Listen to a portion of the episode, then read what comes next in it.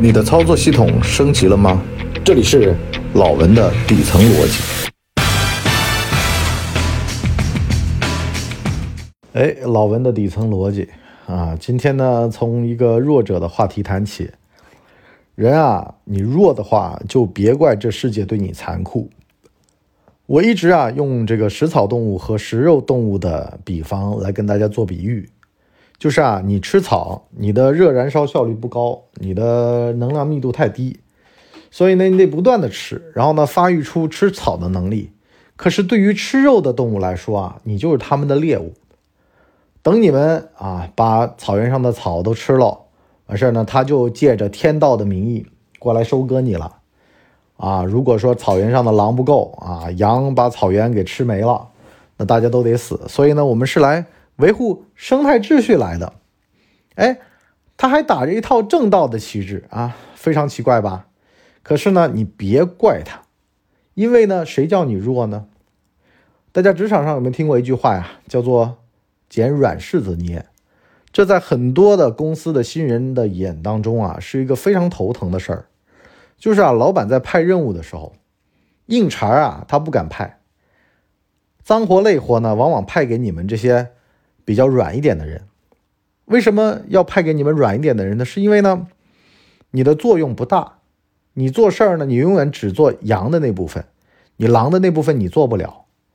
叫你去跟人吵个架，你说哎呀我不敢呐，哎呀我抹不开面子呀。叫你去跟人啊斗个嘴啊，跟人辩个论，你说我没这个才华呀，那你只能退而求其次，最后你把自己退化成食草动物。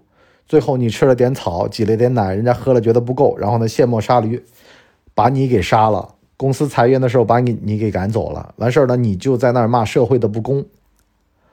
二零一五年啊，现在很火的这个导演叫尔冬升，他不是最近那个演员请就位里面骂郭敬明、怼郭敬明，然后获得一片喝彩声吗？他那个时候呢已经是大导演了，拍一个电电影叫做《我是路人甲》。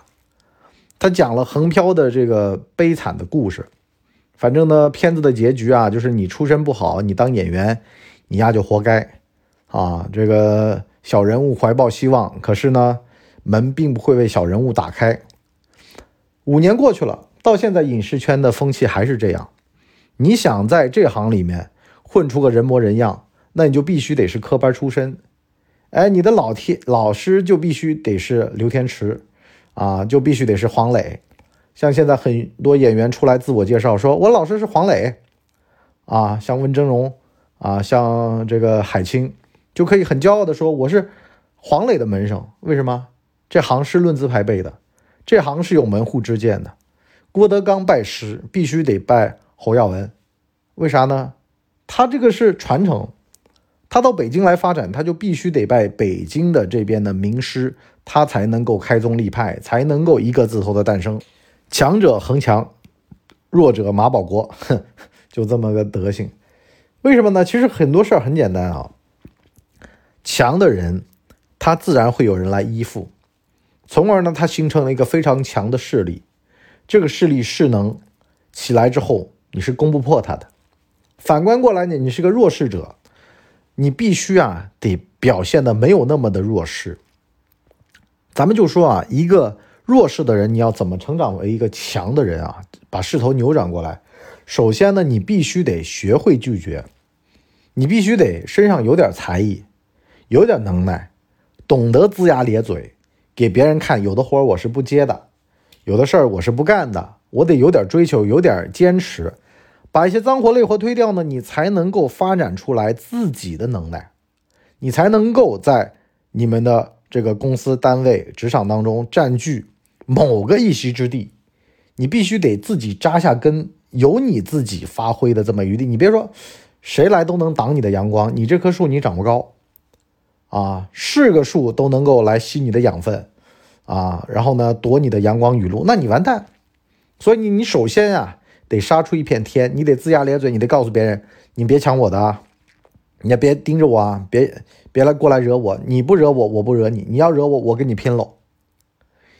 一九五零年抗美援朝战争来打仗，美国人说啊啊，来给你新中国点颜色看看啊。虽然说是南朝鲜、北朝鲜的战争，可是呢，毛主席就非常英明的指出来，这事儿啊，在人家地盘上打，不打白不打啊。如果说他直接跨过鸭绿江，打到了咱们这儿，那就变成了我们和美国直接战争。而且呢，他做了一个非常英明的判断，美国人是不敢直接跟我们打的。可是呢，如果我们也不敢的话，那就成为了什么呢？他手上有原子弹，他到时候啊，真的找个什么理由，我们也吃不了兜着走。就凭着我们还弱，我们积贫积弱，黄金都被蒋介石带到台湾去了，他觉得我们现在虚弱，我们反倒是要把头昂起来，说，不就是死几个人吗？有什么了不起啊？帝国主义要打。打便打，啊，我们不怕。他想要什么时候结束，我就什么时候能让他结束。啊，他想打到什么时候，我们就陪他打到什么时候。国力我耗得起，大家勒紧裤带，我就跟你拼了。什么意思呢？在你弱的时候，你就必须得有这份魄力，否则美国打完了，法国来了，法国打完了，英国来了，哎，发现你是个软柿柿子，发现你好捏，第一次鸦片战争来了，就会有第二次。日俄战争完了，甲午战争又来了，对吧？各种战争不断的来要你割地赔款，这就是我们之前的民族教训，也是你弱的时候你必须得咬牙坚持的一个重要的原因。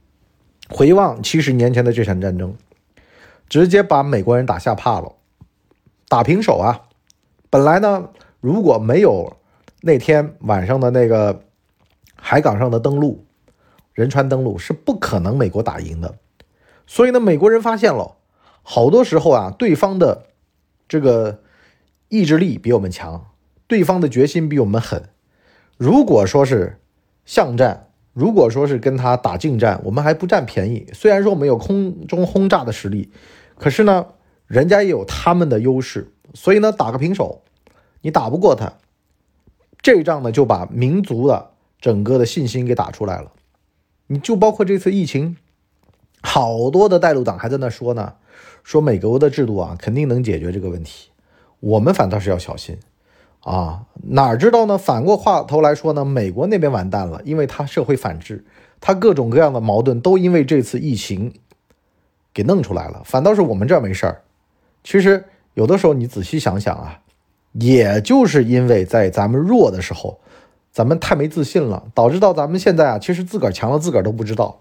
而是从一些事情上反映出来，哦，我们现在强大了，我们这个体质没有问题，我们的一些行为模式没有问题。所以呢，只要你做顺了一件事儿，你今天打牌的时候有一个牌打顺了，接下来慢慢慢慢的这个局面就会打开，也不需要说啊，我弱我就一直弱也没有关系的。你弱，你只要稍微强硬一点，你会发现很多人对你示出了笑脸。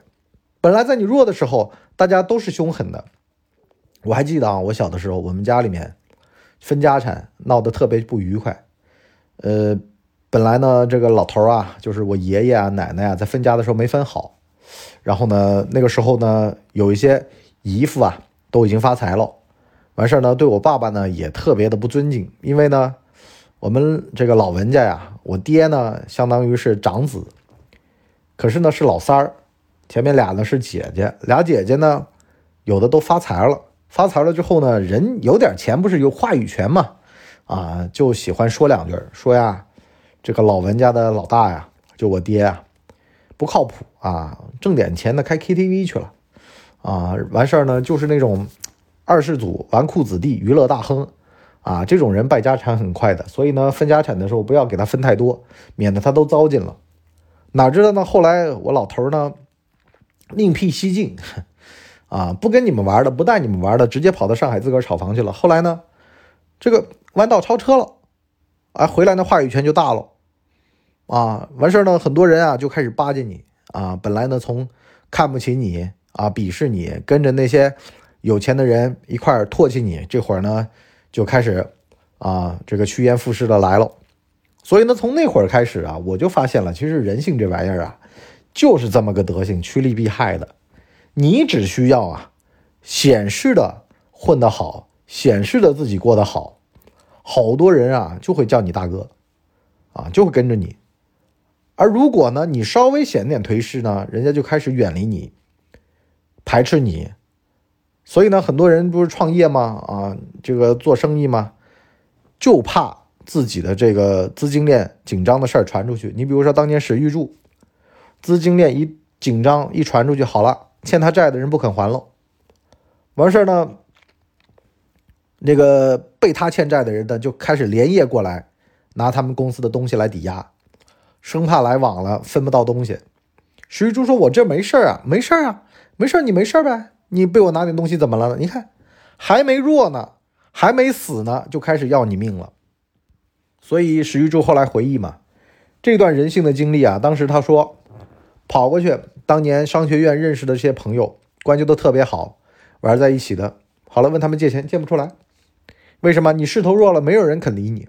你势头好的时候，借你个几亿都不是问题。现在你势头差了，就怕你还不上啊！救急不救穷啊！你现在是穷啊，不是急啊。史玉柱说：“当时心是凉的，可是后来回想呢，这也是人之常情。所以呢，当你看清楚了这种人之常情的时候啊，你自己不勇敢，没人替你坚强。也就是说呢，首先啊，你得这个哀其不幸，怒其不争，你得争，你得争这么一口气。有的时候你像食草动物一样的，你说你，哎呦，我佛系啊，我不跟人争啊，你不跟人争，人家争你的。”你的生态位被人争了之后，你的阳光雨露被人抢了之后，你这个树长不起来，那是你的事儿。可是呢，有些小兄弟们本来呢是依附在你身上的，他就跑到人家那儿去了。所以呢，你如果说带团队，你如果创业，你自个儿弄不好，你也得装模作样的弄得好。装模作样的时候，我们这儿势头会好的，给大家打气啊，给大家打鸡血啊。有的时候呢，你还得用障眼法，这都是必用。必要的一些手段和一些办法啊，就是短期之内先用障眼法把这这个骗过去啊，比如说空城计，我就赌你司马懿啊能够听得懂我诸葛亮的弦外之音，我完了你也就快了。可是呢，如果你这趟没把我弄死，好了，到时候曹家还得需要你，刘家也得需要我，那大家相安无事，我就得让你听我的弦外之音。其实所有的这种。职场的生态位啊，当你强大了之后，有的时候反倒是呢，你的对手会来尊敬你。你就像抗美援朝一样嘛，打完了之后，美国人开始尊敬你了。不打不相识就是这个意思。你弱的时候吧，你对人家俯首帖耳、俯首称臣，叫他爸爸都没用，他根本就不把你放在眼里。可是呢，你真跟他交过手，你的决心、你的手腕、你的毅力都在他的眼里。他想想呢，你呢？他还会打个冷战，哎呦，这人不好惹。反倒是呢，他能够更加的尊重你的感受和体验，说，哎呦，这大哥不容易啊。